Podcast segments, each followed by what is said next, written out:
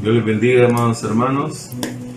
Bendito sea el Señor que nos concede estar acá, pues, un sábado más. Y bueno, aleluya, para darle la exaltación, para darle la alabanza al único que vive y reina. Por los siglos de los siglos. Bueno, vamos a continuar con este tema dentro de otro tema, porque estamos hablando del poder de la circuncisión, pero por causa que llegamos al punto de los eunucos que se hacen a sí mismos eunucos, sabemos pues que la palabra se suma, ese a sí mismo pues es porque el Señor pone en el corazón el hacerse, el hacerlo, amén, el consagrarse, y que ya llegamos al otro punto también donde dijimos que no basta, no es necesariamente físico, ¿verdad? El ser eunuco en este punto, sino que es consagrarse, es ser espiritual, pues aún puede uno tener familia, puede tener su esposa, puede tener sus hijos, pero uno lo hace de manera espiritual y nos consagramos al Señor y el Señor pues nos va llevando de gloria en gloria. Amén. Aleluya. Hoy vamos a, voy a dejar ya el punto 5, que era el que estuvimos desarrollando estos últimos sábados. No harás con buey y con asno juntamente. Y creo pues que eh, hablamos bastante acerca de eso, de las alianzas, y que dijimos que había que tener mucho cuidado con estas situaciones, porque realmente hay muchas cosas de las cuales hemos hecho que al Señor no le ha agradado, que nos hemos metido en algunas eh, decisiones, hemos tomado algunas decisiones que el Señor pues no ha estado ahí y aún así pues nosotros hemos querido seguir adelante, no lo hemos consultado y de ahí pues nos hemos ido a dar el golpe y eso ya después ya no nos parece y a veces algunos se han amargado y se han ido y queriendo echar la culpa a Dios, otros pues a lo mejor pues hemos reconocido y nos hemos humillado, nos hemos arrepentido, le hemos pedido perdón al Señor y nos ha dado él otra oportunidad pero tenemos que ir aprendiendo, ¿verdad? De las experiencias vividas para no estar repitiéndolo a cada momento, ¿amén? Algo bien especial que yo he observado, pues, es de que aquel que tiende a olvidar, definitivamente eh, se cae en ingratitud y por tanto, pues, vuelve a pasar las cosas que ya había pasado y que debió haber aprobado para que ya no se repitan en su vida, amén. Pero cuando nosotros estamos para repetir es porque no ponemos la atención necesaria, no estamos velando, no nos mantenemos agradecidos y por eso es que volvemos a pasar las cosas. Yo quisiera que, que creciéramos.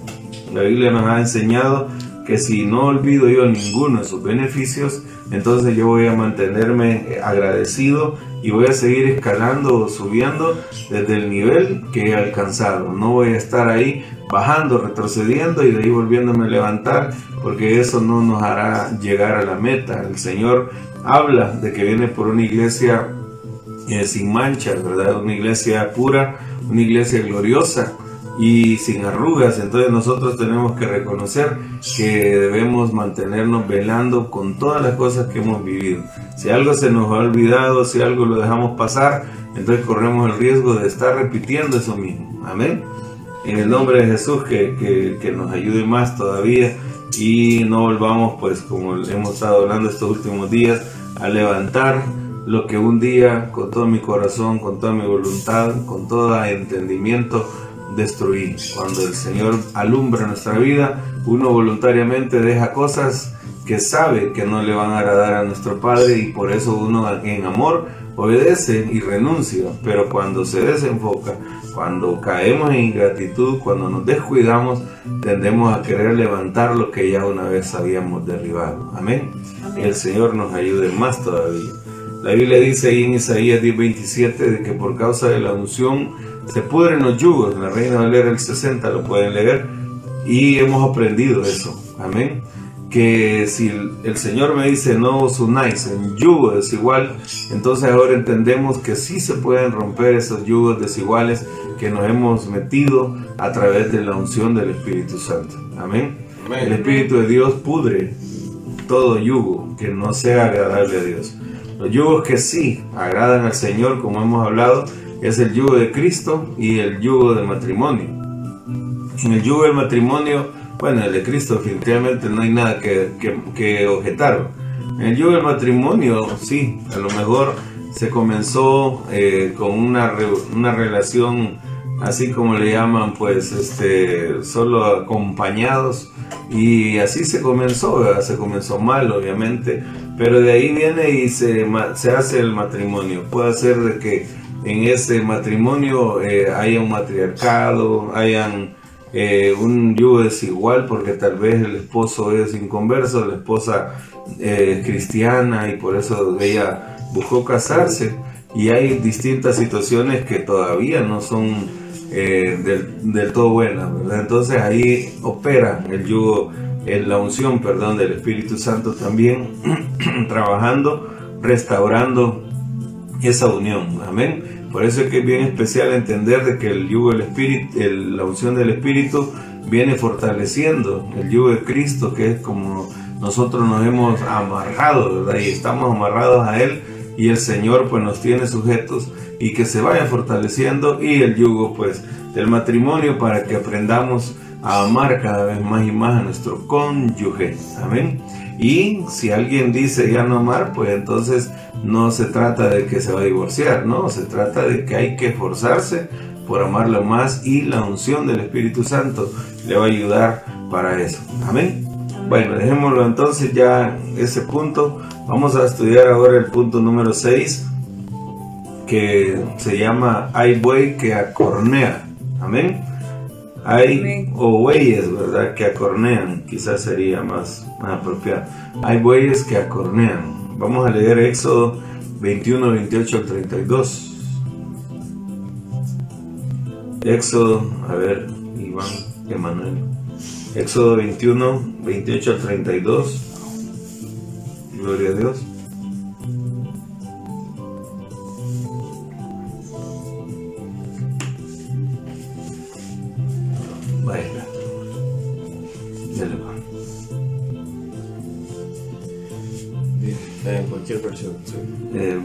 Dale, vamos a ver. Yo la Reina Valera, pero. Ah, sí, vamos a ver. Dice: Si un buey cornea a algún hombre o mujer y él o ella mueren por causa de la cornada, el buey será apedreado y no se comerá su carne, pero el dueño del buey quedará absuelto.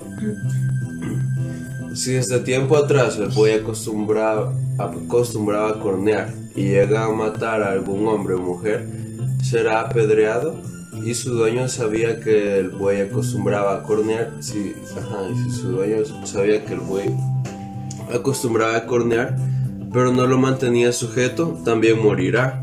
Si como pena se le impone pagar rescate por su persona, tendrá que pagar el rescate que se le imponga. La misma pena se le impondrá si el buey cornea a un muchacho o a una muchacha. Bueno, ¿esa qué versión dijiste? Ah, Reina Valera. Del 60. Ella habla de muchacho o muchacha. Bueno, bueno. Contemporáneo. Ah, por eso. Amén. Vaya, eh, pues qué manera eh, tan especial, ¿verdad? Ahí lo, lo, lo, dice, que si fue pues un accidente y lo corneó a una persona, el buey, entonces dice ahí la Biblia de que si la persona pues quedara herida o solamente golpeada ahí por, por, por el buey, por lo que pasó, entonces dice que el dueño pagaría entonces como una multa, ¿verdad? Pagaría por, por haber eh, lastimado a la otra persona, algo así como cuando uno eh, tiene un accidente o choca y ahí uno paga, ¿verdad? el golpe del otro. Entonces, eh, pero si muere, ¿qué dice? Si muere, entonces el buey será apedreado. Amén. Y al ser apedreado dice que tampoco se le va a comer su carne. O sea, queda como que fuese eh, algo no, no apto, ¿verdad? Para poder alimentarse, imagínense. Pero de ahí todavía le pone otro pero, ¿verdad? Eh, en, el, en el versículo eh, siempre en el 29, amén. Dice, eh, pero si el buey fuere acorneador desde tiempo atrás y a su dueño se le hubiere notificado y no lo hubiere guardado y matare a hombre o mujer, el buey será apedreado y también morirá su dueño. Eso está más tremendo. Si le fuera impuesto precio de rescate, bueno, eso ya. Amén. Ya lo leí Iván. Va. Y ah, el otro detalle también, bueno, pero lo vamos a ver quizás más abajito, donde dice en el versículo 32, si el buey acorneare a un siervo o a una sierva, pagará su dueño, pagará su dueño, ¿cuánto? 30. 30 ciclos de plata. Y el buey será apedreado. ¿Le recuerda algo esa cantidad? Ahí lo piensa. Amén. Vale. Entonces vamos a, desarrollar eso. Vale, veo yo entonces que el buey acorneó a una persona. A causa de ello muriere, el buey será apedreado y no será comida su carne, mas el dueño del buey será suelto. Entonces, más abajo vemos que si acornea a un siervo una sierva, entonces va a ser y no muere, porque no se habla ahí de que el siervo muriera, amén. Entonces va a ser, dice, va a pagar una, una multa, por decir algo, va a cancelar 30 ciclos de plata, dice, ¿verdad? El corneado hijo, corneado como se hará con él. Entonces ahí entra de que si lo acorneare y solo lo golpeó, va a pagar una cantidad. Si lo acorneare pero se murió, entonces se muere también el dueño, lo pedrean. Si el dueño ya sabía que el buey era acorneador y que le gustaba andar haciendo eso, entonces si ya lo sabía, ahora ya entra el dueño en acción. Amén. Entonces dice de que van a matar también al dueño. Imagínense. Era notificado, no le hubiera guardado, mataré a hombre, dice el versículo 29 el buey será apedreado y también morirá su dueño. Ay, ay, si le fuera impuesto precio, vean. Entonces, está tremendo esto. Aleluya, amén. Y como estamos hablando de que los bueyes, ¿verdad? Ahora es una figura directa de los ministros, entonces, ¿qué podríamos estar hablando de esto de los bueyes? Acorneadores. A ver, ¿qué se le viene a usted? ¿Qué será eso entonces de tener bueyes acorneadores. Aleluya. ¿Qué será esto, hermano Iván? ¿Qué será? De que hayan bueyes acorneadores. ¿Qué hermano María? Que lastiman. Que lastiman. Se aprovechan. Que se aprovechan. Se la pasan llevando. se la pasan llevando. Amén. Vaya, entonces, voy a corneadores, significaría ministros que hieren, que ofenden, que lastiman al pueblo del Señor. ¿Qué le parece eso? Aleluya. ¿Será que hay de estos bueyes acorneadores en el mundo entero? Muy lejos nos fuimos. ¿Será que hay bueyes acorneadores en El Salvador. Amén. Aleluya. Han de haber, hermanos. Amén. Amén. Amén. dice mi esposa. Entonces, si han de haber, imagínense si nos ponemos a hablar de todo esto. Vaya, hablemos entonces de los casos. Ya dijimos los cuatro casos. Primero dije yo, el buey acorneó, solo hirió, paga multa. El buey acorneó, mató, muere el buey y se, analiza ahí si el dueño no tenía conocimiento, entonces queda suelto. Pero si el dueño ya tenía conocimiento de que el buey era corneador y no hizo nada, no puso orden, no lo guardó o no lo mató, entonces el dueño también va a morir. Santo Padre, imagínese usted todo eso. Entonces vaya, ahí podríamos ya empezar a hablar. ¿Quién sería el dueño de, un buey, de un ministro acorneador, obviamente no va a ser el Señor, amén, en esta figura, no va a ser Él. Entonces ya estaríamos hablando de que quién sería el dueño, pues sería una autoridad, amén. Una autoridad, como por decir algo, en algunos ministerios, pues hablamos de un apóstol, amén. Un apóstol que tiene a su cargo pastores, profetas, evangelistas, maestros, e inclusive a otros apóstoles, Entonces el apóstol viene a ser como una figura del dueño y que él eh, tiene el cuidado, debe tener el cuidado sobre los bueyes que están ahí a su cargo, que el Señor le ha encomendado. Y si él sabe que hay uno de ellos que es acorneador, si él sabe que hay uno de ellos que es maltratador de las ovejas o del pueblo y no hace nada, entonces ahí también él se va en la colada. Aleluya, amén. Pero si él hace algo y él lo corrige, él lo exhorta, él lo pone en su lugar, y aún así el otro, el buey, otro buey, porque también el, dueño viene a ser un buey, el otro buey sigue de necio, haciendo así y no quiere cambiar, porque ya tiene años de ser así y que no, no cambia, entonces ¿qué va a pasar con él? Aleluya, amén. Entonces tendría que quitarlo, ¿verdad? No vamos a decir, ah, pues entonces que lo sacrifique, que lo mate, no, porque obviamente estamos hablando de personas. Entonces, ¿qué, tocaría hacer o qué debería hacer el, el, dueño, la autoridad?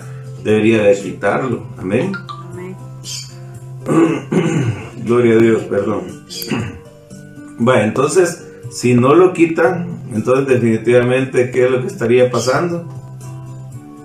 Aleluya estaría pasando que entonces él también sería y sería castigado. Amén. Amén. Bueno, vamos a ver. Y de ahí, ¿qué más podemos decir? Acornear, entonces es lastimar, ofender eh, al, pueblo del Señor. Si el buey eh, actúa de esa manera, entonces ya tenemos nosotros eh, claro que si fue un accidente, y en el accidente se pasó llevando a alguien, ofendió, lastimó a una familia, la ofendió, lastimó a algún hermano. Entonces nosotros tenemos que entender de que se puede corregir, se paga pues una multa, amén, se paga pues una cantidad y esa cantidad pues no necesariamente hablar de dinero, se tiene que buscar la, la reconciliación, se tiene que ser un pacificador se debe de acercar a la familia, pedir perdón con humildad, no diciendo perdóneme si le ofendí, sino reconociendo que sí lo sí ofendió. Y cuando reconoce que sí ofendió, entonces ahí como que estuviese pagando esas 30, esas 30 ciclos de plata, ¿verdad? Que si usted recordará, fue lo que le dieron a Judas por traicionar a nuestro Señor, por venderlo. Qué lástima, imagínese el precio de acornear un siervo en el Antiguo Testamento es lo que Judas cobró por nuestro amado Jesús.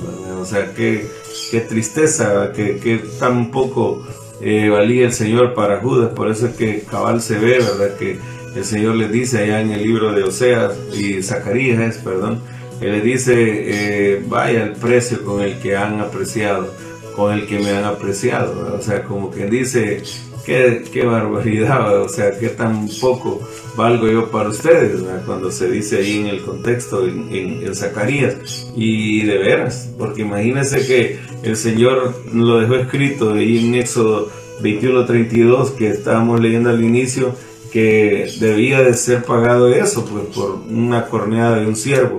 Ya no digamos el Señor cuánto vale, ¿verdad? No tiene precio. Amén.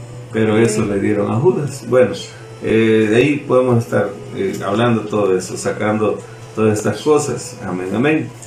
Gloria a Dios. Y de ahí, pues, eh, si no acostumbraba a hacerlo, entonces fue un accidente, se corrige, pues ahí a lo mejor todavía puede seguir vivo ese buey. Amén, imagínense.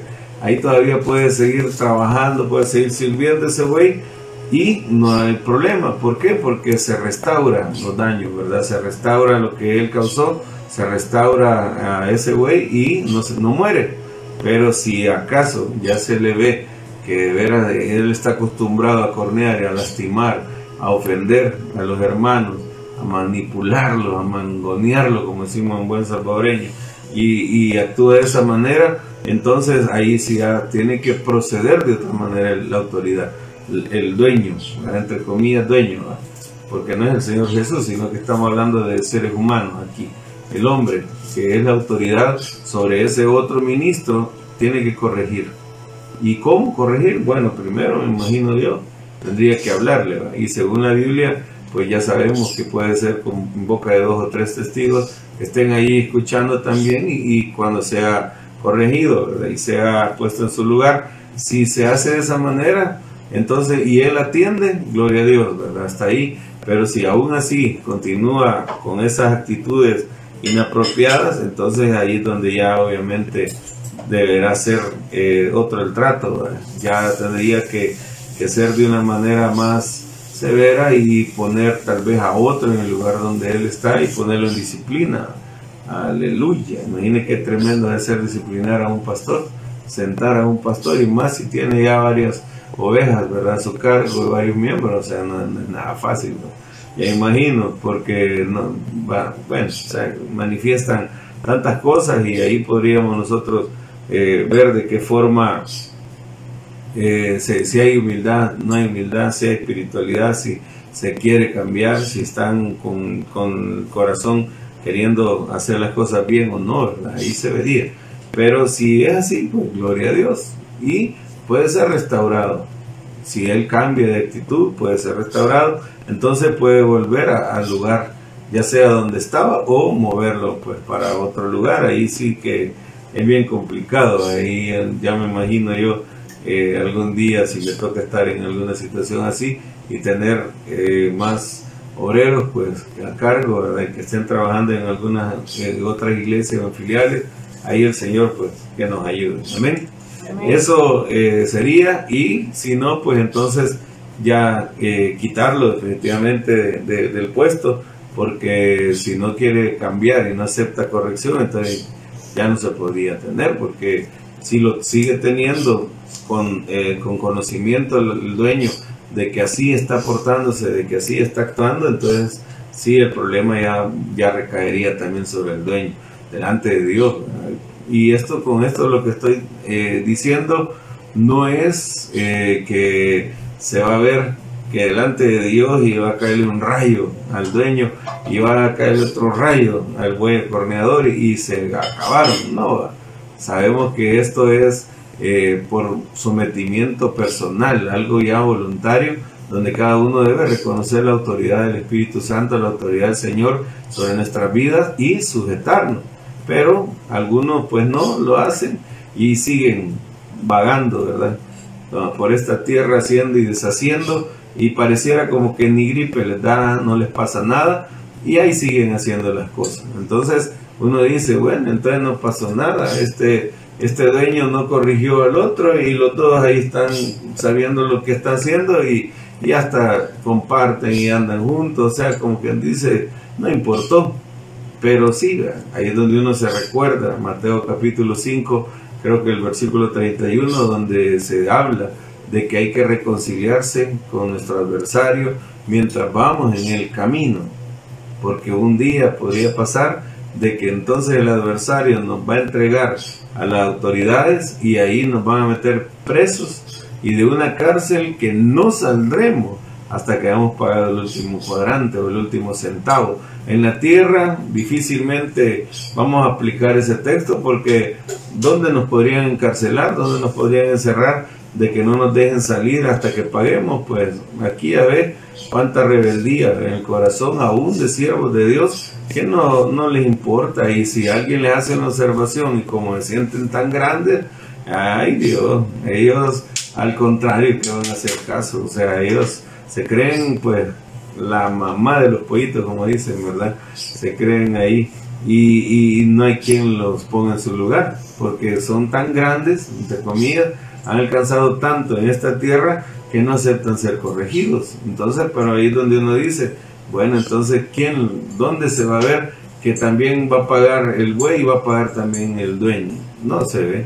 Bueno, espérense, ¿verdad? que el Señor sabemos que de, de un momento a otro vamos a estar delante de Él y ahí compareceremos ante Él y todos estaremos desnudos en su presencia. Nadie se va a poder escapar, nadie se va a poder esconder. Y además, como dice también un, versículo en Romanos, creo que está en el 15.4, tal vez, o el 15, ay, se me olvida la cita, lo vimos la vez pasada, de que si un siervo cae, pues lo será para su amo, ¿verdad? O para su señor, creo que era 14, no me equivoco, ya, ya, ya no me acuerdo bien de ese texto, pero donde dice eso, o sea, quiere decir que también puede ser de que eh, también alguien esté equivocado, o sea, está el otro extremo, que alguien diga de que no, este hermano, este pastor es acorneador, porque mire cómo ofende, mire cómo hiere, mire cómo le avienta recio a uno y le tira directo y anda con cosas y a veces hasta desde el púlpito le tira y que agarre el púlpito como que si fuera trinchera para agarrarlo a balazos a todo mundo y a puras ráfagas y ah, usted ha oído tal vez algún tipo de comentarios de esos y ahí es donde uno eh, se basa, ¿verdad? En, el Salmo 141.5 donde dice si el justo me hiere, aleluya, es un favor, ¿verdad? Para mí, o sea, como quien dice, y si me golpeare, ¿verdad? entonces mi alma no lo va a rechazar, sino que es un favor para mí que ponga su ungüento sobre mi vida. Y ahí es donde también nos acordamos de aquel proverbio que dice que fieles son las heridas del que ama. Amén. Y cuando vemos nosotros que el que ama puede también herir, pero son fieles porque restauran, porque curan, porque sanan, porque lo hacen tornar, entonces eso no es como algunos dicen, no hombre, si ese, si ese hombre, ni, ni pastor le dicen, ¿verdad? Ni siervo de Dios, no, ese maestro, dicen otros, ese sí que lo ofende a uno, ese no anda con cosas, mira que es el púlpito, como le digo, lo ocupa para disparar. Entonces, y lo asocian mal, porque no es así, sino que sí, hay, hay bueyes que no es que estemos acorneando, sino que estamos diciéndole la verdad al pueblo y ayudándole a que se corrija. Y ahí es donde algunos rebeldes, pues obviamente van a malinterpretar y van a salir hablando lo que no es. Amén. Por eso es que no, no debemos de, general, generalizar ni llegar tampoco a, a, algunas conclusiones sin abordar las dos partes. Hay gente que, hay, hay bueyes que sí acornean y lastiman y ofenden carnalmente, obviamente. Porque si algo se hace en el espíritu no va a ser eh, dañino. La Biblia misma dice, hay tristeza que produce muerte y hay otra tristeza que produce arrepentimiento. Entonces podemos decir, hay heridas, hablando de, los dos textos que ya le mencioné, el Salmo 141.5 y el Proverbio, no me acuerdo si es 26, no me acuerdo, 6 o 5 por ahí, ¿verdad? Tal vez lo buscan y ahí lo ponen en la transmisión entonces habla, fieles son las heridas del que ama. Amén. Entonces quiere decir que el que ama puede herir, puede lastimar. Pero eso también va combinado con Job 5, ¿verdad? 17, 18, donde dice que el Señor hace la herida, pero Él también la venda. ¿Cómo? A través de sus bueyes el Señor puede herir a alguien a modo de hacerlo tornar de la mala actitud o del mal camino que lleva, hacerlo volver del camino al sepulcro, porque hay hay personas que van camino al sepulcro, ¿se acuerda de Job 33, verdad? Que ahí lo estudiamos, que Dios habla en una o dos maneras, habla en sueño, en visión nocturna, cuando el hombre está dormido, dice que le susurra al oído y le hace tornar su corazón. Entonces ahí entra en acción el elocuente mediador muy escogido, que es hablar también de los ministros los ángeles, que uno entre mil, porque no todos se animan a, dar un sonido cierto y a, y ser metido, ¿verdad? Como, como lo tratan a veces las ovejas a uno, que usted es metido, o sea, no me respetan, que no tengo, que, que mi vida privada, que no sé cuánto, y, y sí, o sea, yo, yo sé que puede ser que nos estén escuchando otros hermanos que no son de la iglesia y nos van a malinterpretar, pero sí, la vida privada se respeta, amén no andamos ahí viendo ahí algunos otros detalles que no nos interesan. Cada quien está viviendo, pero hay cosas que definitivamente yo les he dicho tienen trascendencia en el eterno. Y si algo les va a afectar en el eterno, entonces sí deberían de permitir que estos bueyes de Cristo estemos interesados y nos metamos en las cosas. Amén. Si usted como parte de la obra del Señor o parte del edificio del Señor él le pertenece pues al Señor, entonces ni modo, ¿verdad? La Biblia habla en Proverbios 20 18 de que el que se interesa en las cosas de su Señor tendrá honra y yo me intereso en la obra del Señor porque es del Señor y entonces por eso me meto con, con las vidas, ¿verdad? Con, con, los hermanos. Ahí es donde, por eso le digo, vamos sumando toda esta palabra, porque sí es verdad, hay güeyes que lastiman, hay güeyes que hieren y lo hacen de manera carnal. Y cuando hablamos de carnalidad, ahí sí no hay tal, ahí no hay cosa que rescatar. Amén. Si alguien, eh, si hay un güey que está actuando de manera carnal, eh, él no anda viendo el bienestar del otro, él anda buscando su propio beneficio. Y siervos del Señor así, sí, mismo Pablo lo dijo, ¿verdad? En Filipenses 2.21 en adelante, él dijo que solo Timoteo estaba conforme a su mismo interés, hablando Pablo de él, que solo Timoteo se interesaba por las cosas de los hermanos, pero de ahí los demás, ¿quiénes eran los demás? O sea, a ver qué siervos eran los que estaban pasando, por ejemplo, en esa iglesia, donde estaba hablando el apóstol ahí en Filipos, a ver qué, qué, otros líderes habían. Y dice él, solo Timoteo se interesa, o sea, tiene un genuino interés, así como lo tengo yo. Entonces, ahí es donde uno se da cuenta, siervos de Dios que andan buscando sus propios intereses. Sí, ahí lo dice, cada uno busca lo suyo, lo suyo propio. Entonces, ahí es donde vamos sumando y decimos, realmente hay bueyes acorneadores que de veras están lastimando, pero a veces el pueblo lo percibe de una manera equivocada y dice, por ejemplo, hablando de mi caso, es que el pastor Iván, si es que me dicen así pastor, no que el, Iván, algunos se han portado bien así, y hasta con otras cosas le, se dirigen a uno. Entonces dicen, es que él, él es bien eh, ofensivo, que él le dice a uno las verdades, que lo desnuda, que lo achica, que no es cuánto, y no es eso. Amén. Sino que uno tiene el interés y bueno, los que me conocen saben que estoy poniéndome en la brecha, metiendo las manos al fuego, inclusive por ustedes, a modo de interceder delante del Señor. ¿Para qué? Para que ustedes cambien, porque eso dice la Biblia, que el elocuente mediador muy escogido tiene que anunciarle al hombre su deber. Y si yo no le anuncio lo que tiene que hacer, no lo corrijo, entonces yo estaría actuando mal. Y a los ojos del que está siendo corregido y, y que tiene rebeldía, entonces él me va a ver como que yo le estoy acorneando. Me va a ver como que lo estoy lastimando, le estoy ofendiendo. Y en su opinión, en ese momento que anda así, puede pensar de que entonces sería ya eh, o, que tengo que pagar una multa y pedirle perdón por todas las barbaridades que le he causado, le he hecho porque lo he corregido, o que me apedreen, ¿verdad? Porque hay hermanos que lastimosamente siendo hermanos a veces lo desean ver muerto a uno o ver mal, ¿verdad? O que esté uno en un hospital ahí enfermo y, y que la hora pues se, se deshaga. Amén. Lastimosamente han habido pues hermanas en Cristo que, que como que pareciera que quisieran ya no ver la iglesia, ¿verdad? Parada, ya, no, ya que no estuviera y Casadela y que aquel lugar tal vez fuera otra cosa. Amén. Pero hay de todo, pues le digo, hay de todo. Hay gente que sí va a opinar, pero la, verdad pues no es así, porque yo tengo el testimonio del Espíritu Santo que las cosas que estoy haciendo y las correcciones que se hacen es para enseñarle al hombre o la mujer su deber, lo que tiene que ser, lo que tiene que caminar. Entonces ahí están eh, esos textos para que usted los vaya meditando. Amén. Vamos a ver un, detalle muy especial. Leamos Mateo 9, 37 al 38.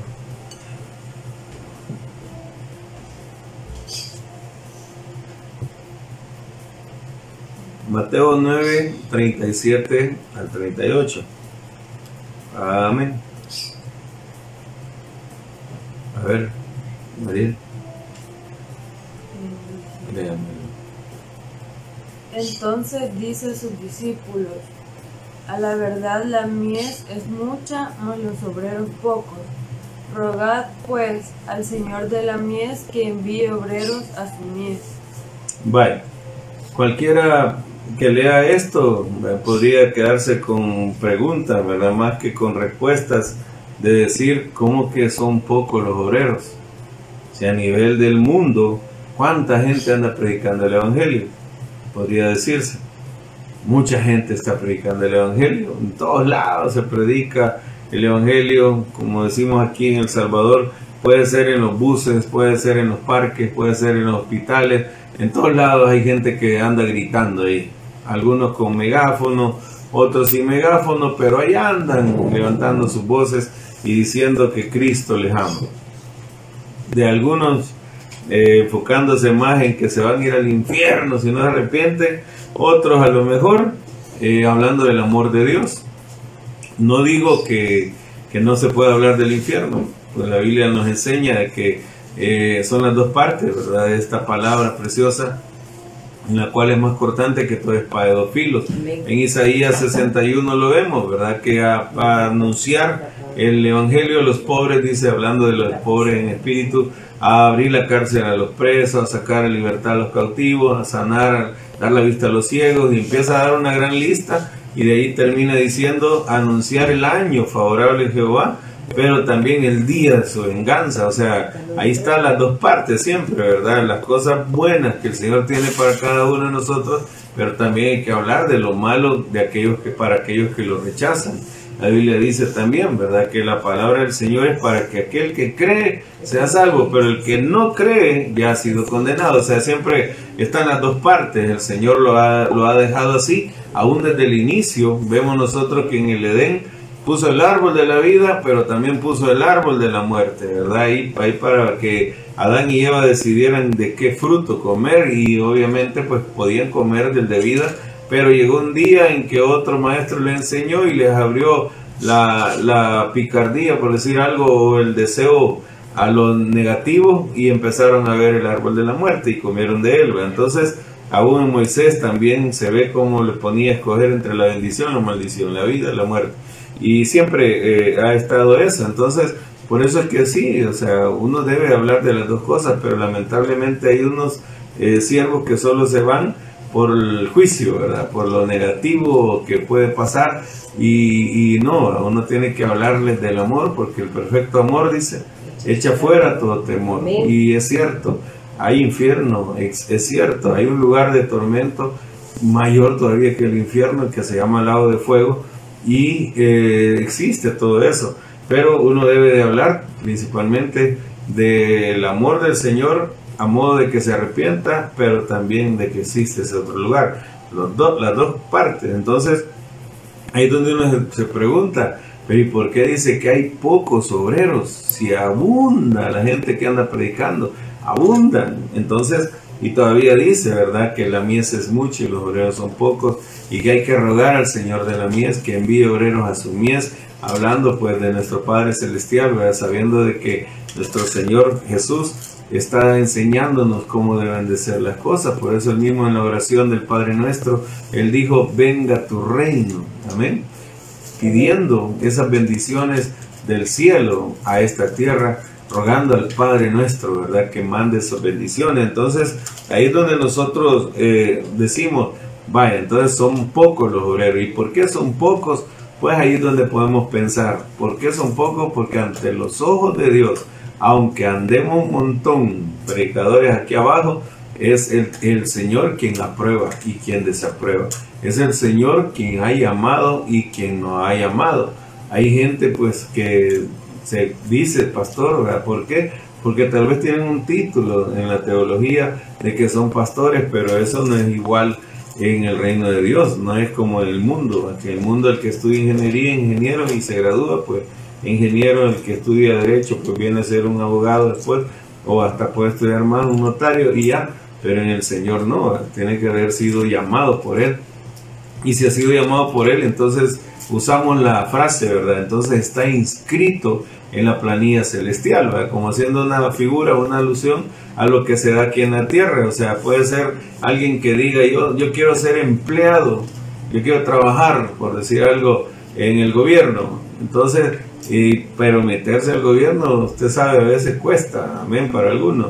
Otros les es más fácil, pero cuesta. Entonces hay gente que dice, yo quisiera trabajar en tal institución del gobierno. Bueno, pero si no está eh, registrado, no está eh, contratado, pues ni modo, aunque él dijera que ahí, ahí quiere estar y quiere ser, pues no, no, no lo va a hacer. Entonces así nosotros, yo hago esa comparación para que entendamos que también el reino de Dios tenemos que estar ya reinscritos en la planilla celestial. Si no estamos inscritos, quiere decir que no ha sido llamado, no ha sido puesto por el Padre, por el Señor de la mies, no ha sido contratado. Amén.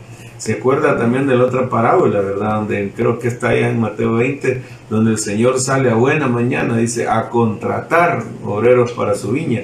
Entonces esas contrataciones tienen que hacerse desde el cielo, desde antes de venir a esta tierra ya uno ya ya el Padre, pues el Señor sabe quiénes son sus siervos, quiénes van a venir a hacer el trabajo acá a la tierra. No, no es que venimos y a ver a quién, quién decide hacerlo, no. Ya venimos enviados desde eternidad a hacer este trabajo. Lo que aquí cuesta es encontrarse con ese llamado. Amén. Ahí es donde algunos andan de Jonás, ¿verdad? Fugitivos, se van para otro lado y le huyen al llamado de Dios y hasta algunos dicen, en mi imaginación, en mi mente, es quizás eh, que la presión del grupo que me hacen pensar que yo soy pastor y no, y andan queriendo huir, hay varios que andan huyendo del Señor. ¿Y de dónde van a huir de su espíritu? ¿A dónde van a huir de su presencia? No hay lugar. Entonces, mejor rendirse Aleluya. Y hacer lo que el Señor dice. No hay mejor patrón que el Señor. Aleluya. Eso se lo tengo por seguro, ¿verdad? No hay mejor patrón que Dios.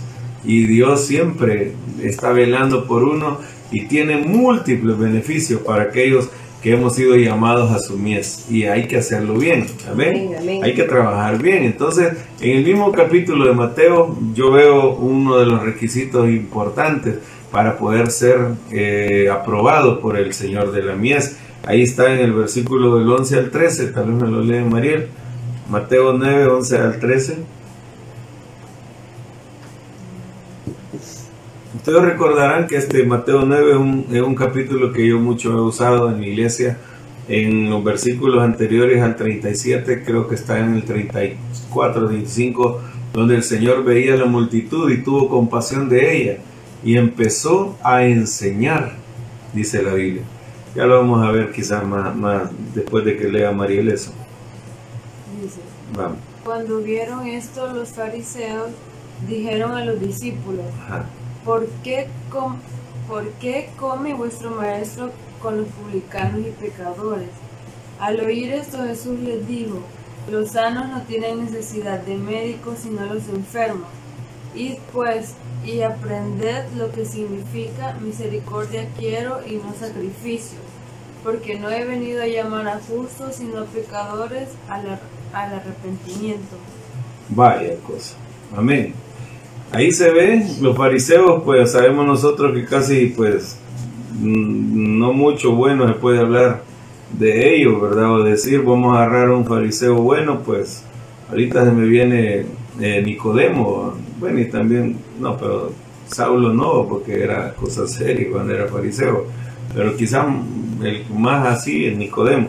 Pero por lo general, eh, hablar de los fariseos es hablar de lo opuesto a lo que Dios quiere en, uno, de un siervo de él, porque eh, lamentablemente pues ellos eran más que ser solo religiosos, eran políticos en aquel tiempo, pero también eh, tenían una gran influencia en lo que era la ley de Dios y por eso es que vemos nosotros que el Señor eh, hablaba así bien fuerte, ¿verdad? A ellos y les decía hipócritas, les decía eh, sepulcro blanqueado, les decía generación de víboras, o sea, les hablaba fuerte a ellos pues porque realmente andaban torciendo, ¿verdad? El camino del Señor y vemos de que eran bastante radicales en sus pensamientos, más que en la ley de Dios, sino que en su manera de interpretarla, que es el problema, también hay que tener cuidado. Hay gente que dice, no, es que la Biblia prohíbe un montón de cosas, la Biblia está equivocada, la Biblia se contradice,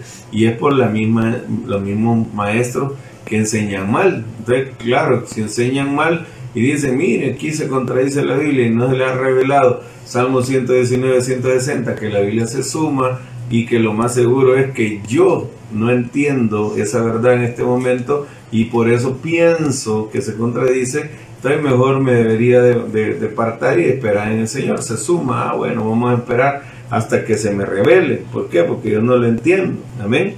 Pero la gente lastimosamente cierra su corazón y, se deben llevar por otro tipo de enseñanza. Entonces vienen estos y, y eran así implacables, no tenían misericordia como algunos hermanos, o no hablemos de los hermanos ahorita, como algunos bueyes, amén, que de veras no tienen misericordia. Entonces ahí es donde empezamos a ver qué es lo que el Señor de la mies pide de aquellos bueyes que están aprobados y que están inscritos en la planilla celestial, que tengamos misericordia. Por eso dice, vayan y aprendan lo que significa misericordia quiero y no sacrificio. Entonces hay gente, hay bueyes, mejor dicho, que exigen un sacrificio al pueblo, les imponen sacrificio a la gente, que la misma Biblia lo dice en Mateo 23, versículo 3, 4, que los fariseos eran tan tremendos, los escribas,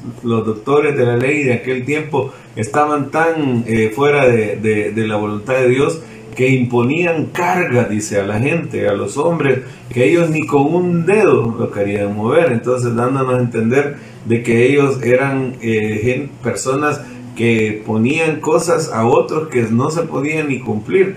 Y es por eso que ellos exigían sacrificio. La gente se sacrificaba por causa de la mala enseñanza que ellos tenían cuando el Señor les dice, no, vayan y aprendan que yo lo que quiero es misericordia. Y eso es maravilloso porque ahí empezamos nosotros a buscar los quiero de Dios. Amén. ¿Qué quiere Dios? Pues quiere misericordia y no sacrificio.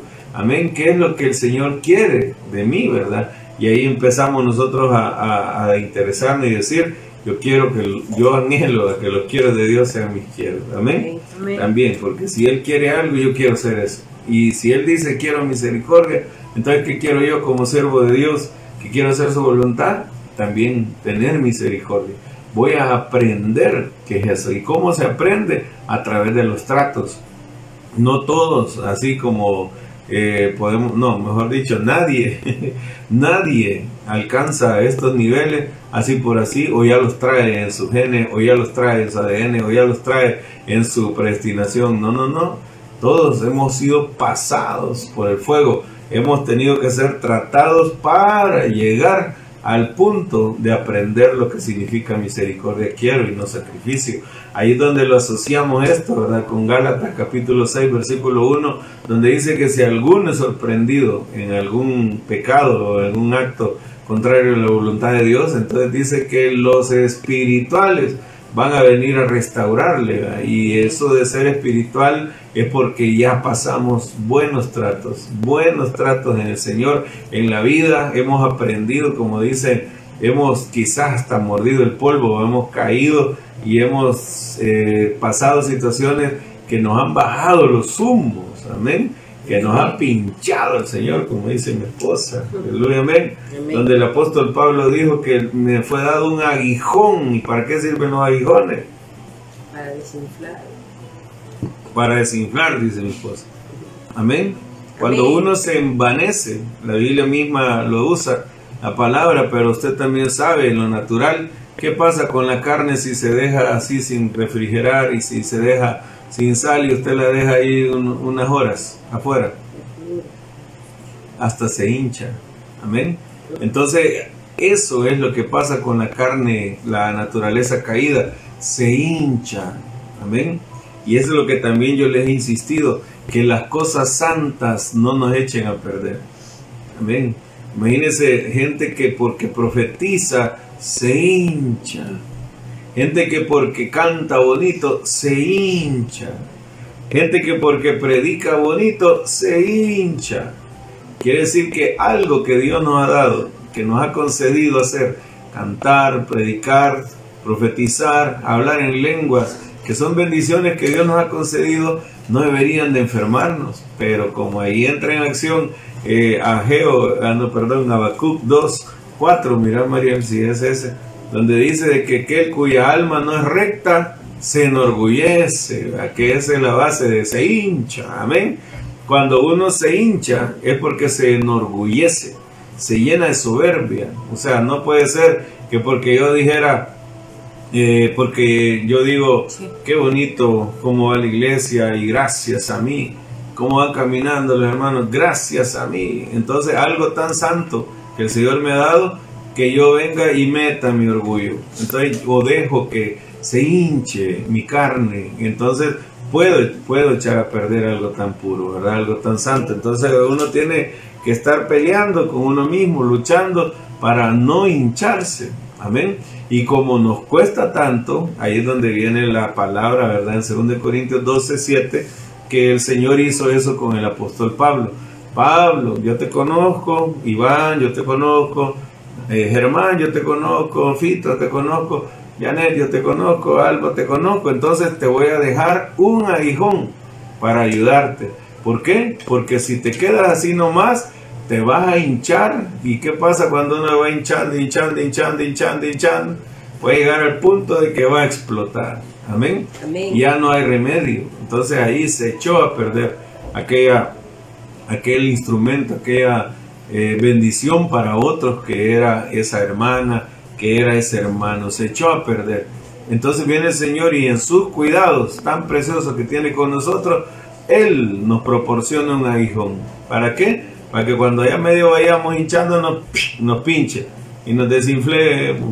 Y cuando nos desinflamos, es a lo que también yo les hablaba de ahí de 2 Corintios 7:10, ¿verdad? Donde uno dice, hay tristeza que produce arrepentimiento. Pero hay tristeza en el mundo que produce tristeza, produce muerte. Entonces, en el caso de nosotros, ¿qué produce la tristeza? Arrepentimiento. Ahí es donde viene nos pincha.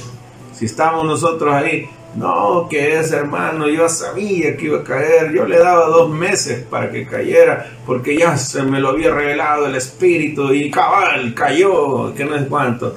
O viene otro y ya empieza bien bonito a servirle, Señor, y dice este hermano, yo sé que ese es el primer amor, dice, no le va a durar mucho, mm, no le doy mucho, que es un mes le doy, ya le va a pasar. Y así, con un corazón eh, duro, un corazón que no tiene misericordia, un corazón que no se apiada de otros, ¿verdad? Sino que es bien así, como decimos nosotros, bien machetero, bien cuadrado y, que solo mira para afuera, no mira para adentro. Solo ve a los demás y, dice, ah, este, este, este, este, y este, este, este, ya tal cosa, este, el otro. Y adentro no se ve que él mismo anda mal. Entonces, ¿qué pasa? La misericordia de Dios es tan grande. Yo le he dicho al Señor, no me permitas estar en un mismo error mucho tiempo. No me permitas estar en un mismo error mucho tiempo. ¿Por qué digo yo un mismo error? Porque cometemos distintos errores, pero cada vez que se cometa un error, el Señor nos ayude a salir luego de eso. Amén. Esa es mi oración y es mi deseo. Y yo le he dicho al Señor, Señor, no me permitas estar en un mismo error mucho tiempo. Yo he visto hermanos que han pasado una semana en un mismo error han pasado dos semanas en un mismo error. Una visión por aquí, una visión por allá, una profecía por acá, un sueño por acá. Soñé con el pastor, no, el pastor se le apareció en el sueño y le llevó un mensaje y aún usted que dice, ah, no, todavía no, sigue en el mismo error. Yo le digo, Señor, no me permitas a mí. Amén. Y, y me hago la pregunta y se la hago a usted. ¿Se imagina qué pasaría si yo como pastor permaneciera en un mismo error como algunos de ustedes han permanecido. A esta altura, como fuera. Amén. Solo para que usted reflexione. Entonces, como yo ya fui tratado, no que ya no, ya estoy perfecto, ya, ya estoy, no, no, no. Como yo ya fui tratado en esto, entonces yo ya he estado en el polvo y he visto desde abajo y he dicho, Señor, no me dejes seguir en un mismo error mucho tiempo ya vi el estrago que causa estar en un mismo error mucho tiempo. Ya lo viví, Señor. Ya pasé varias veces. Ah, una pasó y aprendió. No, quizás diez veces pasé por una misma cosa hasta que aprendí. Pero estoy hablándole de años, ¿verdad? De estar en el Evangelio. Yo me convertí en 1988. O sea, ya hasta ahorita estaríamos hablando de ya de 32 años. Amén. El 18 de agosto, mire, hablando a propósito ya voy a cumplir años, amén, de haber aceptado a Cristo, haber nacido de nuevo el 18 de agosto de 1988. Entonces, eh, he pasado varios tratos y el Señor me ha ido pinchando. Mi esposa me decía, pinchalo Señor, decía ella. Me molestaba, dice. Aleluya. Para que vean, es que no, no, no trata que diga uno, es que uno no falla, es que uno es perfecto, como, como le decía el día martes, martes fue, es que este ya se cree ángel, entonces ya le salieron alas, ya se va, no, podemos ser ángeles eh, sirviéndole al Señor, mensajeros de Él, que todavía estamos aquí y necesitamos seguir siendo restaurados. Ya dijimos pues que hablar de ángeles no significa que los ángeles tienen alas y que tenemos que tener también, ¿va? No, amén. Entonces, eh, esto es lo que nos enseña, por eso es que me llama la atención ir y aprender, ir y aprender. ¿Qué quiere decir ir? Es una orden, vayan y volvemos al tema. ¿Y qué tal si el buey no quiere aprender? ¿O qué tal si el buey no quiere ir? Y seguimos con el tema. ¿Y qué tal si el dueño del buey tampoco quiere ir? ¿Y qué tal si el dueño del buey tampoco quiere aprender y sigue en la misma condición? El buey sigue lastimando a la gente, predica, ofende, daña, abofetea. Tal vez me busquen ese texto ahí, creo que está en 2 Corintios 11, donde dice Pablo de que ustedes los abofetean, los golpean y ustedes los soportan, lo toleran. Ahí busquen la palabra abofetear, ahí. Amén. Entonces, y el buey sigue así, lastimando al pueblo, ofendiéndolo, hablándoles feo, porque he sabido yo pues de pastores, ¿verdad? Que tratan a los hermanos hijos del diablo, ¿verdad? O sea, bueno, no, no, no a decir a alguien, a los hermanos no, a los inconversos, ay santo, pero imagínese con qué derecho uno va a decirle a un inconverso hijo del diablo. Amén. Esto es por revelación. ¿Cuántos de nosotros fuimos inconversos y quizás algún siervo de Dios pensó que éramos hijos del diablo. Aleluya. Y éramos hijos del diablo. Va a decir otro, sí, porque éramos mentirosos, el diablo es padre de mentiras. No, éramos hijos del diablo. Cuando se habla de hijos del diablo como tal, se, se entiende que estamos hablando de la genética del origen. Y usted y yo venimos desde eternidad y elegimos por Cristo, bendito sea el Señor. Estamos perdidos en el mundo de pecado, pero éramos ovejas de Cristo, chuquitos, peludos, todos greñudos, pero ovejas de Cristo, aleluya, amén, no éramos cabros, ¿verdad? Ya al ser cabro, entonces ya sabe que ya es otra naturaleza, contraria a la oveja, aunque puedan tener cuatro patas, puedan parecerse de alguna medida, somos diferentes. Un cabro y una oveja son distintas. Amén. Por eso es que no es que aquí en la tierra aquel que anda haciendo maldades es hijo del diablo. No, puede ser hijo de Dios, todo chuquito, todo lleno de lana, todo peludo así, todo lleno de garrapatas, patacones, pero es hijo de Dios. Necesita encontrarse con el buen pastor, amén, volver al redil y ser restaurado. Y eso es lo que ha pasado con nosotros, gloria a Dios. Por revelación, el Señor, obviamente, Jesús que lo sabe todo, pero tenemos el caso de Pablo, el, tenemos el caso de Juan el Bautista, por revelación, se les mostraba a ellos, este es hijo del diablo. En el caso de Pablo, Bar Jesús, ¿se acuerda? Este hijo del diablo está torciendo, ¿verdad?, los caminos del Señor. Entonces, en el caso del Señor Jesús también, ustedes son de vuestro padre el diablo, pa. Pero él sabía por revelación, Juan el Bautista, generación de víboras, ¿quién os enseñó a escapar del fuego de la ira venidera? Claro, les veía la gran culebra en vez de columna vertebral, así lo molesto yo. Entonces a ellos se les reveló que eran hijos del diablo. Pero hay gente en los púlpitos dice, hijo del diablo, y hasta gritan así, alteran ahí la voz y todo. ¿Por qué? Porque están mal enseñados, entonces, pero están acorneando. Otros no, ¿verdad? Ustedes somos los aguacates, ¿verdad? Padre, imagínense. Bueno, alguna figura tal vez podríamos sacar de los aguacates, que todos se ven bonitos por fuera, pero al abrirlo uno lleva la sorpresa, ahí da cuenta qué es lo que traen adentro, pero en figura, algún ejemplo podría ser, pero ya decirles, ustedes son unos aguacates, no, entonces ahí así podríamos uh, seguir, ¿verdad? Que de repente le tiran indirectas, directas al pueblo, ofendiendo, pues tal vez el pastor está molesto porque tal vez le dijeron algo de sus hijos y él dice ahorita me lo voy a quitar y, y avienta queriendo defender o dijeron algo de la esposa y a veces la esposa, ¿verdad? Es una firmita que es la que se encarga de regar las noticias en toda la iglesia y no hay secreto que se escape, ¿va? Entonces, y él queriendo defender y, bueno, hay que corregir también, hay que corregir.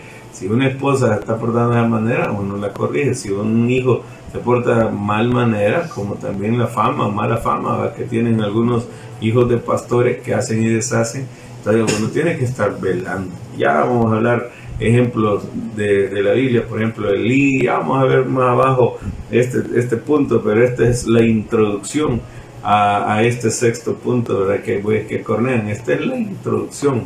Ahorita solo hemos leído que un texto, hemos leído. ¿Ven? Y usted dirá ahorita, no, hemos leído cinco. No, pues sí, pero cinco que han salido ahorita mismo. Pero de lo que tengo escrito, solo uno, Mateo 9. En ese no, ah, no, dos, en Éxodo 21, 28, que fue la base, y Mateo 9. Así que en eso estamos, mire, y, tengo más versículos y más ejemplos. Entonces, eso lo veríamos primero Dios el otro sábado. ¿Cuánto llevamos hablando, hermanos? Vale, ya llevamos más de la hora. Entonces, vamos a, parar, pero el punto ahorita para ya meternos a la oración es que se debe ir y ese ir es una orden. Ir, por eso dice con ir es orden. Vayan y la otra orden, y aprender. Amén. Está claro que, que la misericordia se aprende. Amén. Eso es lo bueno. Pero ¿cómo se aprende? Con la ayuda de Dios. Amén. Definitivamente. No puede ser de otra manera. Ahí, ahí que uno solo va a decir, voy a ir y aprender. ¿Y a dónde? O sea, ¿a dónde? Es con la ayuda de Dios. Es el Señor que lo va guiando a uno y le hace pasar pruebas, le hace pasar tratos que lo dejan a uno bien sedita. Amén. Sedita, así como los trompos aquellos que uno bailaba, ¿se acuerdan? Echaba ahí un poquito del poder de la boca, aleluya. Dicho así, la saliva en el suelo y agarraba uno el clavo del trompo ahí, ya estarlo haciendo en la saliva. Poderoso, Como la saliva sale la boca de Dios, entonces la saliva trae poderes para nosotros y nos deja bien seditos, ¿verdad? Amén. De todo lo que sale en la boca de Dios, así que también el Señor escupía, recuerda, y daba la vista a los ciegos y hacía tanta maravilla. Entonces, también lo hace sedita uno a través de la escupida, no se aleluya. Y ahí con el clavo, hasta que de repente aquel trompo romo se volvía bien sedita, que hasta lo bailaba y lo dormía, está en la mano, así. Amén. Amén. Bueno, algunos que nunca han bailado un trompo, pero otros que sí van. Amén. El detalle es de que se debe aprender y, se, y la misericordia se aprende de la mano del gran maestro, pues, el maestro nuestro Señor Jesús. Él mismo dijo, va, eh, vengan, ¿verdad? aprendan de mí que soy manso y humilde. Y ahí es donde uno aprende misericordia para poder ser misericordioso con otros y ahí es donde ya se va cumpliendo el ciclo eh, maravilloso de que uno se va volviendo espiritual. De lo contrario, no. Entonces por eso es que los obreros son pocos, porque la mayoría son macheteros, ellos no tienen misericordia y se acaban a la gente. Y si logran agarrar un discípulo, ah, lo desarman, le quitan sus sueños, sus ilusiones, le ponen un traje especial, una ropa que le distingue como cristiano, le ponen un manto a las mujeres para que anden todo el día y empiezan un montón de cosas que no son bíblicas a ocurrir en, la, en, la, en los pobres discípulos y se los acaban. Amén. Tal vez alguno quería estudiar en la universidad y ya eso se vuelve pecado. No, y cómo vas a ir a estudiar, eso ya es pecado, eso es del mundo, eso es de, esta tierra. Olvídate, y hasta aquí le matan sueños, etcétera, tantas cosas que, que lamentablemente pasan por estos bueyes que, que acornean y que lastiman. Y hay que pedirle Señor más todavía para que podamos nosotros eh, ser como Dios quiere que seamos. Amén. Amén. Bueno, Amén. vamos a dejarlo en Mateo 9, 13, ahí para que el otro sábado, primero Dios, sigamos en esto de aprender misericordia con Gálatas 6.1, la que le mencionaba. Amén. Vamos a orar, amados hermanos. Gloria al Señor. Que nuestro Padre Celestial pues ponga su mano sobre nosotros y que podamos entrar en esta dimensión tan maravillosa que nos permite llegar hasta el Monte Santo, Amén. al lugar santísimo. Amén. Amén. Amén. Yo sí quiero y, y de veras necesitamos eh, entrar para que podamos ver más y más de su gloria y conocerle como Él merece, como Él quiere que le conozcamos. Amén. Amén. Amén. Gloria a Dios. Vamos a ahora, dígale Señor, muchas gracias en esta hermosa mañana. Estamos Te damos a ti la exaltación, Señor, te damos a ti la alabanza. Te entregamos a ti todo deseo de nuestro corazón. Realmente, Padre Santo.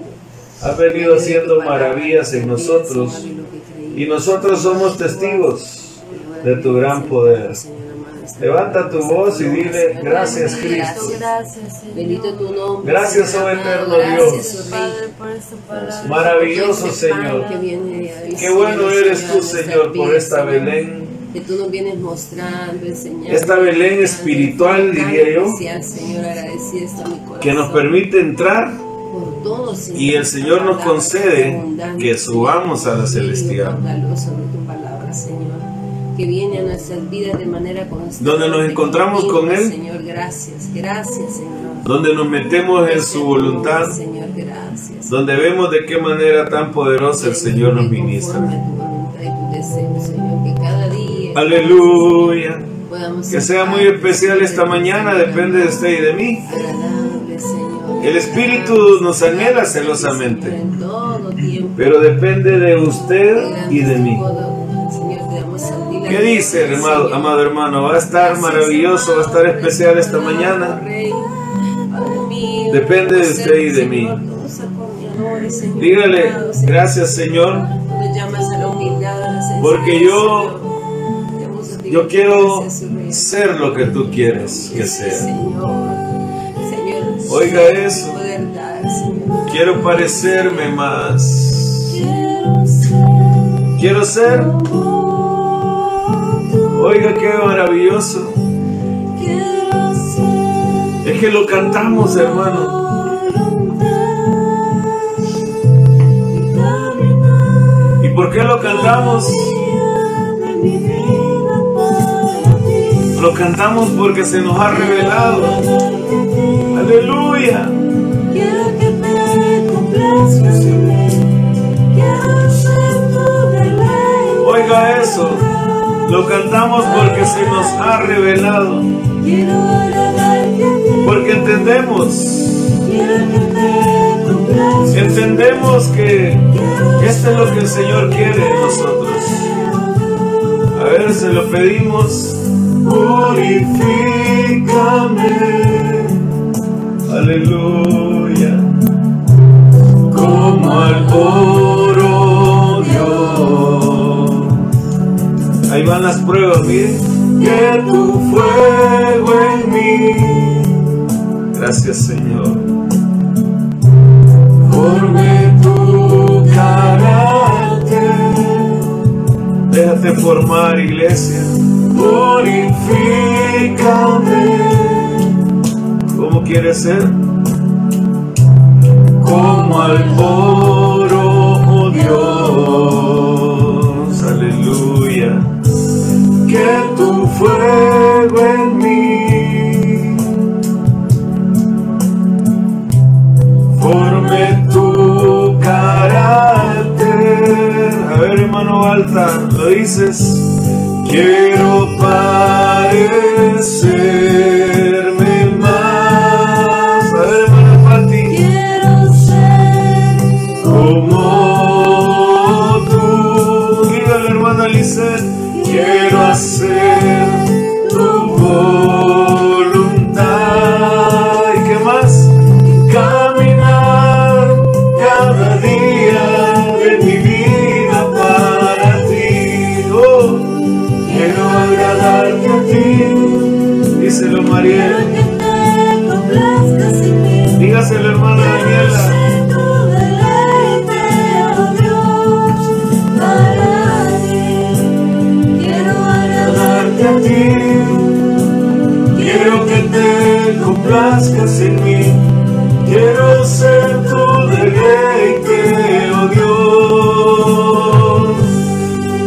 que me pongas la tau, Señor.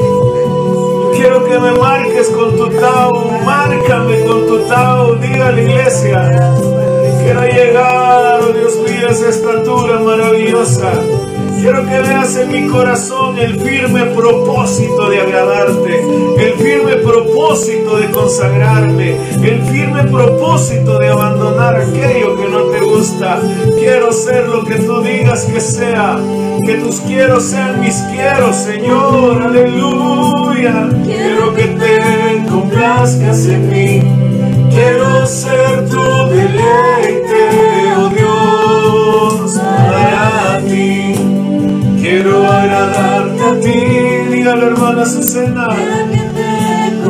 Confiesa la hermana Lupita. Tu deleite, oh Dios. Quiero agradarte a ti, diga la hermana Alba. A ver, a ver, hermana Basti. Quiero ser tu deleite. Vamos cubriéndonos. A ver, hermana Vanessa Madrid, te en mí, quiero conocer tu buena voluntad, tu agradable voluntad, tu perfecta voluntad en mi vida. Aleluya, dile hermano Frank, yo quiero agradarte, quiero ser como quieras que sea, Señor que tus quiero sean mis quieros, eso anhelo con todo mi corazón. Aleluya. Confiesa la hermana Betty. Dígale hermana Betty, yo quiero ser como quieras que seas. Oh Dios. Aleluya. A ver. Quiero agradarte a ti. Quiero que te complazcas en mí. Quiero ser tu deleite, oh Dios, para ti. Quiero agradarte a ti. Quiero que te Escobar, dígale, Señor, yo quiero ser tu deleite. Confiéselo, quiero ser tu deleite, Señor. Quiero que te complazcas en mí. Quiero ser tu deleite, oh Dios, para ti. Confiesa la hermana Rebeca. Quiero ser tu deleite, Señor. Quiero que te complazcas en mí, diga la hermana Teresita Paz. Aquí estoy, dile a Jaciel. Gracias, Señor, por estos 14 años. Ahora, Señor, yo quiero encontrarme contigo. Quiero tener nuevas experiencias contigo, dile a. Oh Dios, conforme a mi nombre, quiero tener visiones, Señor, visiones tuyas. Muéstrate en mi vida. Muéstrate en mi vida, diga la hermana Alexandra. Ven obrando en mi corazón, Señor. Yo sí quiero cambiar, yo sí quiero aprender lo que tú quieras que aprenda. Amado mío, quiero honrarte con todo lo que soy. Quiero vivir para ti con todo lo que soy, Señor, sometido a tu voluntad. Confiesa, mi hermana Alexandra. Dígale, Señor, quiero practicar lo que estoy aprendiendo. No me quiero descuidar, Señor, porque si de repente me descuido, ¿qué es lo que pasa? Tiendo a hincharme, tiendo a enaltecerme, tiendo a enorgullecerme y empiezo a enfermarme. Mi vida espiritual cae. Yo no quiero apartarme de ti, Señor. Yo no quiero saber todas estas verdades y que venga a enfermar mi alma las cosas santas. Ayúdame, Señor. Yo quiero ser probado, tratado por ti. Hay gente que dice, uy, que dice que quiere ser probado. Cuidado, porque entonces le va a venir prueba, perdón. Pero yo estoy en las manos del Dios Todopoderoso y amoroso. Yo no estoy en las manos de un Dios cruel, déspota. No, estoy en las manos del Dios que me ama y que se entregó a sí mismo por mí. Aleluya. Yo estoy en las manos de aquel que está restaurando mi vida y en mejores manos no puedo estar. Aleluya. Gracias Señor, porque yo necesito de ti. Sin ti yo nada puedo hacer, Señor. Yo quiero practicar lo que me has enseñado. Porque si no, las cosas santas me van a hacer daño, me van a llevar a lo malo, me van a hacer extraviar. Y no porque las cosas sean malas, no, las santas son buenas, sino porque mi alma está enferma y se va a enorgullecer. Ayúdame, Señor, ayúdame, conociendo tu palabra. A ver, conociendo tu verdad. ¿Cuántos tienen que reconciliar esta mañana? Fui bajando mi mirada. Hay que examinarse, iglesia. Fui perdiendo intimidad. Solo porque profetizas, no. Solo porque cantas, no. Dejé de consagrarme, a ver. Alimenté a mi carne a ver, lo dice Germán. Y comencé a alejarme. ¿Qué pasó con tu vida? Mi vida fue cayendo. ¿Y por qué no estudia este tema? ¿O por qué no estudia esta palabra? No, es que ya la sé. Ya la manejo. Tengo años de estar en mi casadela y para mí esto es común ya. Esto lo manejo muy bien. Ay Señor, perdona mi hermano, perdona mi hermana. Oh, vamos a leer un versículo. Ah, ese ya me lo puedo a memoria. Sí, perdona mi hermano, perdona mi hermana. Recibe, recibe porque el Señor trae palabras nuevas para tu vida. Y dicen algunos, esto ya lo había oído momento, eso no lo había oído. Había oído una parte de este versículo, pero no lo que ahora has oído. Abre bien el corazón y sé humilde. Sé humilde, sé humilde en el nombre de Jesús, porque si no te vas a envanecer. Habacuc 2.4. Oh, el alma que no es recta se enorgullece. El alma que no está rindiéndose a la voluntad de Dios se exalta, se llena de soberbia, se hincha y nosotros no queremos eso. Mejor vivamos en su voluntad, iglesia. Sométete a Él. Sométete a Él. A ver, esposa, dilo.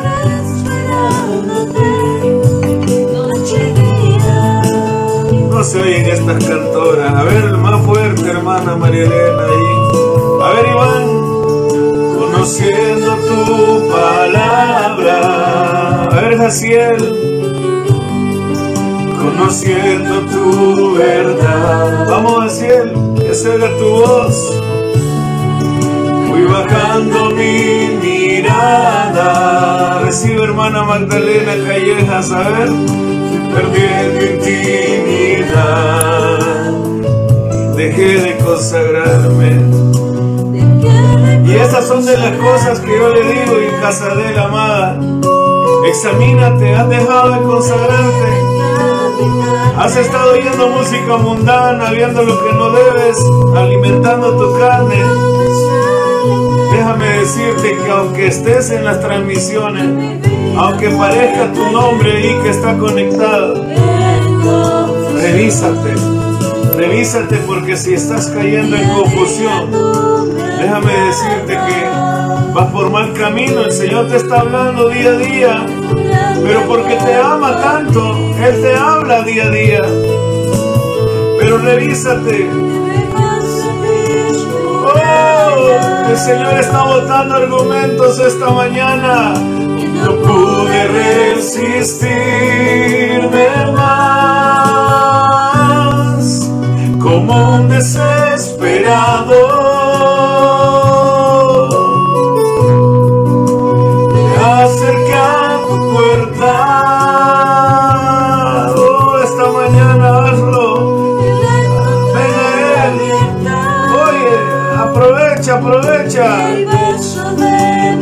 Señor está aquí me recibió a ti, el dueño de mi amor. Dedícate, hermano Edwin, Dedícate, hermana Rebeca. Vamos.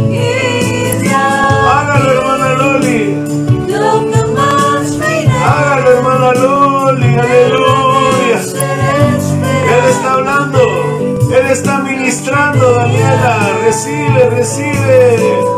Oh, aleluya. Vamos, hermano Abraham. Abre tu corazón de par en par. Pídale, pídale al Señor que venga ministrando su vida. Oh, a ver, Germán. Esta es una oportunidad de que se haga vida lo que hemos oído. Hagamos vida lo que hemos oído. Vengamos a Él. A ver cómo. Como un desesperado. A ver, Pastor Fito. Más que un estado en WhatsApp. Dígale, Pastor Fito. Aquí estoy, Señor, como un desesperado. Necesito más de ti, Señor. Necesito más de ti. Aleluya. Heme aquí, dígale. Heme aquí, heme aquí. A ti, el dueño de mi amor. Aleluya. Gracias, Señor. Gracias, Señor. Que tus quiero sean mis quieros. Ese es el deseo de mi corazón, Señor. Tú lo sabes, amado mío. Gracias por concedernos estas alabanzas tan hermosas, Señor. Lo dice hermana Yanet. Ti, el dueño de mi amor. A ver, reciba Marisa. Reciba ya en su casa, reciba, reciba a sus hijas, reciba a su esposo. Ora, poderoso Dios, en esta familia. Ora, Señor, en la familia Lemos Molina, en el nombre de Jesús. Manifiesta tu grandeza, tu poder, Señor. Llena, Señor, a mi cuñada, Señor, satúrala de tu poder. Satúrala de ti, Señor. Satura esa familia en el nombre de Jesús. Ahí, Padre bendito, tú estás. Ministra sus vidas, ministra sus vidas de la cabeza a los pies. De una manera sobrenatural. Ven llenando, Señor. Que tus pensamientos, amado mío, sean derramados sobre nosotros. Llena nuestra mente con tus pensamientos. A ti, el dueño de mi amor te dedicaré todos los días de mi vida. Comprométete, de su casa yo no me voy.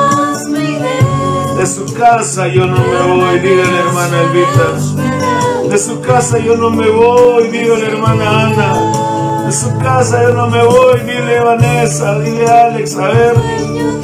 Confiésalo, confiésalo en el nombre de Jesús.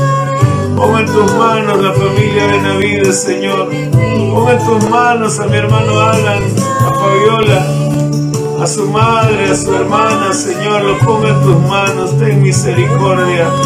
Ven llenándolos con tu amor, atráelos con tus cuerdas de amor, amado Rey. Te necesitamos, te necesitamos. Reciba, reciba hermana Yanet en el nombre de Jesús. Oh, aleluya. Esa es una bonita mañana, hermana María Teresa, para aprovechar. En Santiago capítulo 4, versículo 5 leemos que el Espíritu Santo nos anhela celosamente. Y si Él nos anhela celosamente, solo es de dejarse llevar, hermano. Solo es que tú y yo nos dejemos llevar. Eso es todo. Dejémonos llevar y hagamos lo que Él diga. Aleluya. Oh. Confiando en ti, dependiendo de ti. ¿Cómo dice? Amado mío, recibe Emily. A ver. Fluyendo aquí pendiente de mí, amado mío. Y cuando a ti clamo, tu mano me extiendes. Inclina su oído para escuchar mi voz. Y mi necesidad tú siempre respondes. Oye, a veces como yo quiero y otras que no logro entender en mí. El Señor está obrando en mí, el Señor está trabajando incansablemente, diariamente en mi ser, en mí. El Señor está obrando en mí, su Espíritu Santo me envuelve con su gracia, llevándome a ser tal como Él es. Maravilloso. A ver, hermana Miriam, entregando su alma al Señor, aleluya, oiga. Y aunque las cosas no salgan como quiero, aunque la situación no se aclare a mi favor, estoy confiando en el Dios que anhelo ve este 2020 porque me ha dado tantas promesas que una a una yo de ver en mí. El Señor está obrando en mí, el Señor está trabajando incansablemente, diariamente en mi ser, en mí. El Señor está obrando en mí, su Espíritu Santo me envuelve con su gracia llevándome a ser tal como Él es. Dígaselo, hermana Nicole, aleluya. Te necesito tanto, amado Dios. Vengo orando en mi vida. Señor, bendiga mi hermano Henry. Llénalo de ti también, Señor. Satúralo de la cabeza a los pies. Dale más visiones. Síguetele mostrando, amado Rey, en mí. El Señor está orando en mí, el Señor está trabajando incansablemente, diariamente en mi ser, en mí. El Señor está obrando en mí. Su Espíritu Santo me envuelve con su gracia, llevándome a ser tal como Él es en mí. El Señor está orando en mí. El Señor está trabajando incansablemente, diariamente en mi ser, en mí. El Señor está orando en mí. Su Espíritu Santo me envuelve con su gracia, llevándome a ser tal como Él.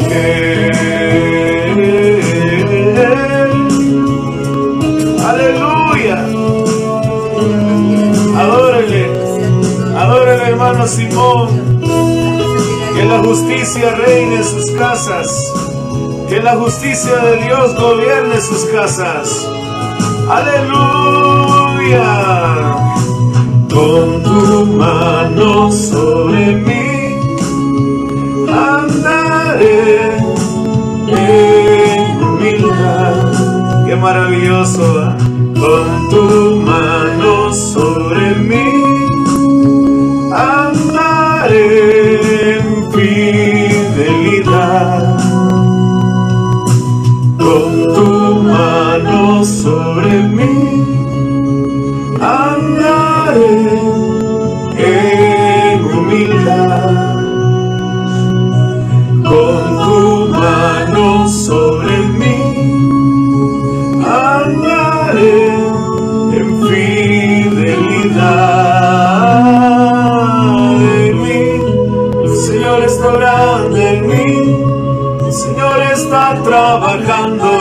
incansablemente, diariamente en mi ser, en mí. El Señor está orando en mí. Espíritu Santo me envuelve con su gracia, llevándome a ser tal como Él es en mí. El Señor está orando en mí. El Señor está trabajando incansablemente, diariamente en mi ser, en mí. El Señor está orando en mí. Su Espíritu Santo me vuelve con su gracia, llevándome a ser tal como Él es en mí. El Señor está orando en mí. Oh, me vuelve con su gracia en mí. Sigue orando Espíritu Santo llevándome a ser tal como Él.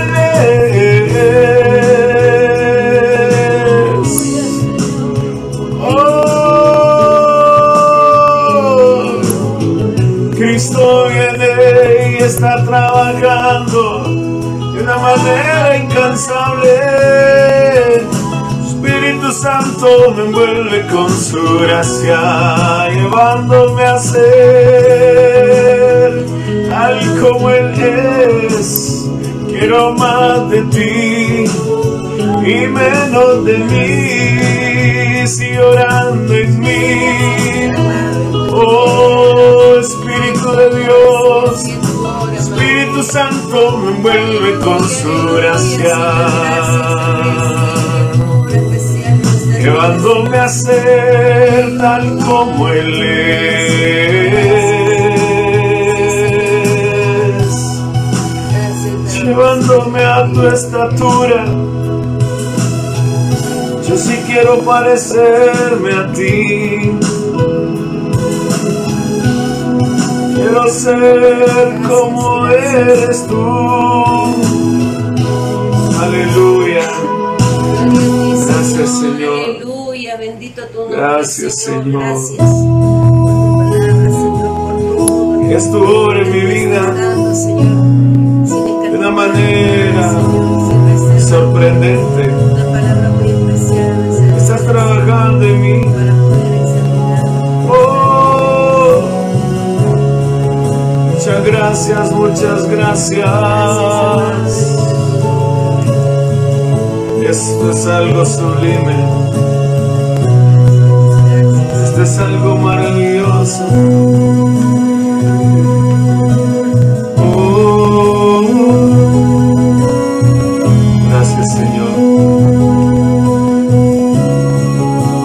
Señor.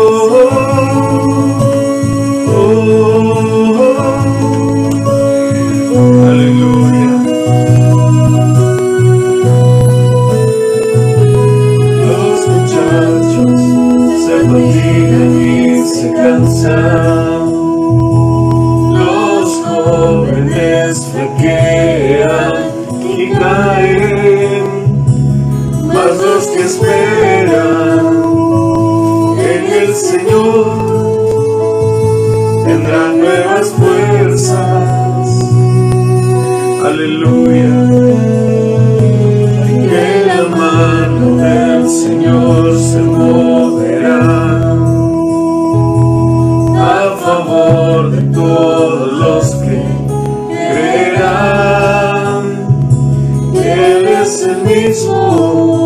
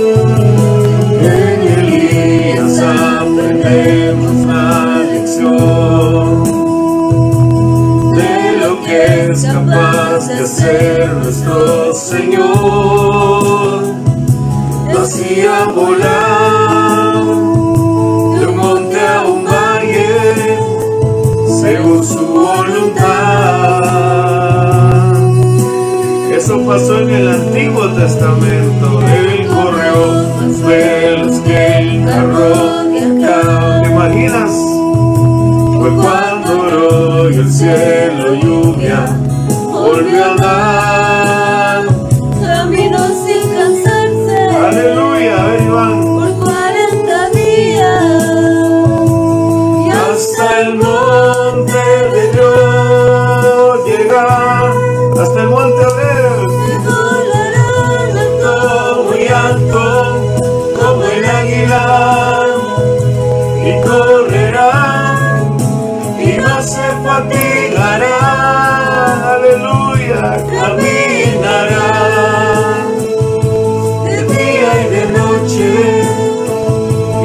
se cansará. Es maravilloso decirlo. El Señor